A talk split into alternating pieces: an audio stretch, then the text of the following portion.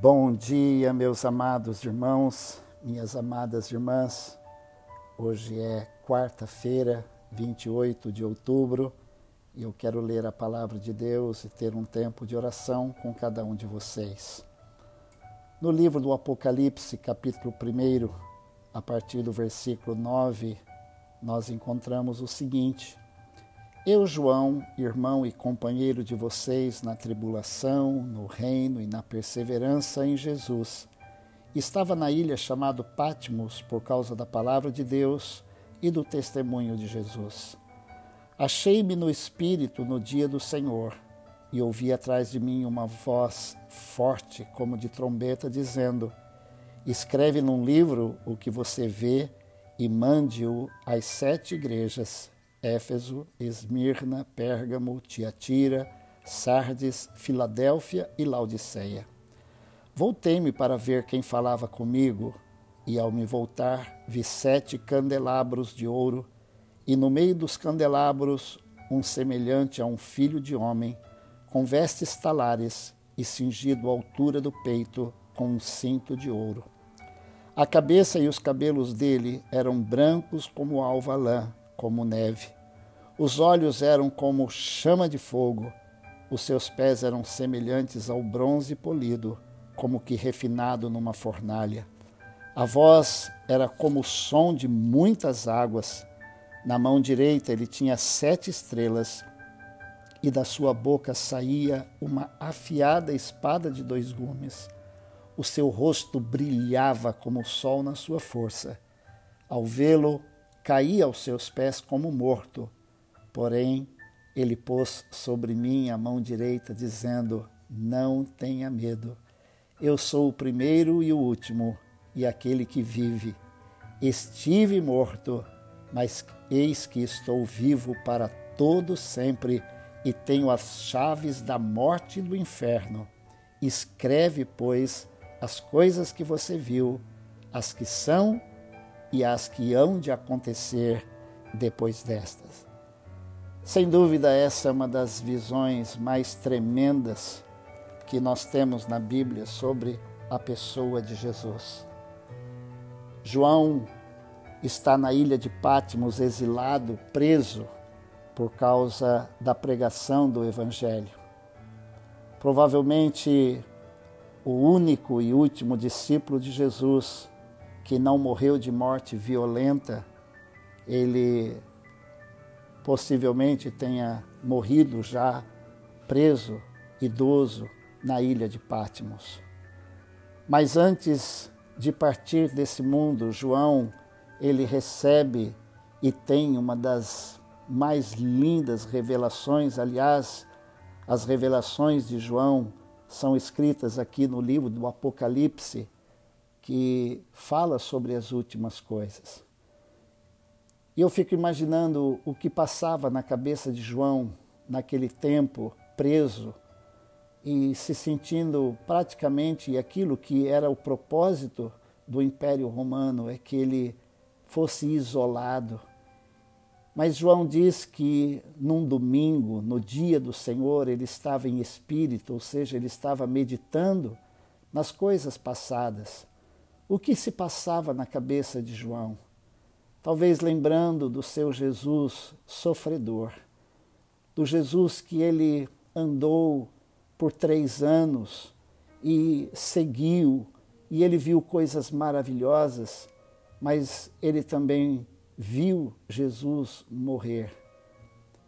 É certo que ele esteve naqueles 40 dias que Jesus depois da sua ressurreição, esteve com seus discípulos, mas provavelmente o que mais pesava no coração de João era o seu Messias sofredor.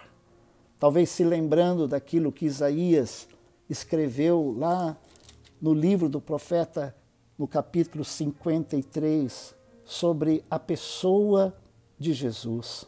Quando ele descreve o servo sofredor, que não tinha aparência, nem formosura. Olhamos para ele, mas nenhuma beleza havia que nos agradasse. Era desprezado, o mais rejeitado entre os homens, homem de dores e que sabe o que é padecer.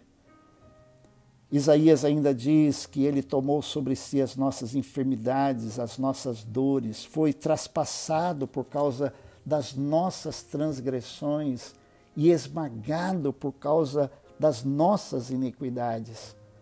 Possivelmente o que mais pesava na mente no coração de João era essa figura de Jesus. Mas nesse dia ele tem uma visão maravilhosa. João diz que de repente ele tem aquela visão e uma voz muito forte falava com ele, e quando ele se voltou, ele viu algo tremendo.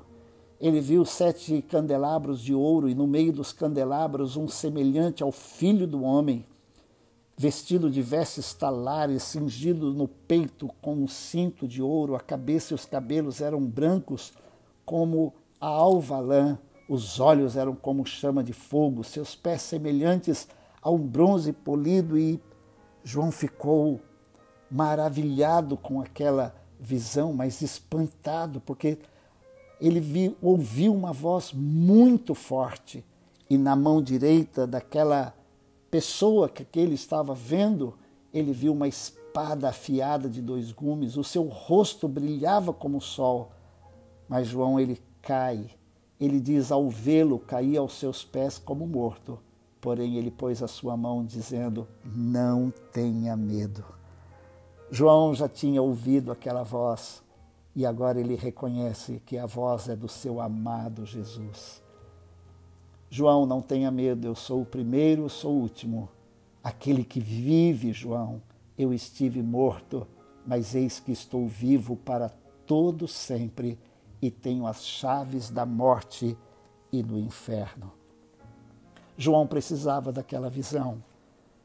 Meu irmão, minha irmã, a visão que nós temos de Jesus, ela é fundamental na nossa fé. Nós precisamos ver hoje Jesus como ele exatamente é. É o Rei dos Reis, é o Senhor dos Senhores. A Bíblia diz que ele está à direita de Deus Pai Todo-Poderoso intercedendo por cada um de nós. A nossa vida está nas mãos de Jesus. É Ele que vai definir o nosso futuro, mas Ele está conosco no nosso presente. Ele está conosco agora. Ele vai passar esse dia conosco. Ele disse: Eu estarei convosco todos os dias até a consumação dos séculos. Vamos orar. Senhor Deus e Pai, que bom poder estar com cada um dos meus irmãos e irmãs nesta manhã. Senhor, eu não conheço o coração, eu não conheço o estado de alma, da mente de cada um, mas, ó Deus, é possível que tenhamos, ó Deus, hoje de manhã um coração triste, ó Deus, corações preocupados, ansiosos Ó Deus, talvez a tristeza tomando conta da alma e do espírito. Mas nesta manhã nós lemos na tua palavra sobre o nosso maravilhoso Jesus. É aquele que tem a chave da morte do inferno na sua mão. É aquele que morreu, mas que ressuscitou. É o Jesus Todo-Poderoso. É o Senhor dos Senhores. É aquele que tem a voz forte é aquele que está conosco, é aquele que nos protege, é aquele que nos livra, é aquele que acalma as tempestades da nossa alma, do nosso coração. Peço nesta manhã, Deus, a tua bênção sobre a vida de cada um dos meus irmãos e irmãs e que tenhamos um dia abençoado e vitorioso na tua presença. No nome precioso de Jesus, nós oramos e agradecemos. Amém. Deus te abençoe.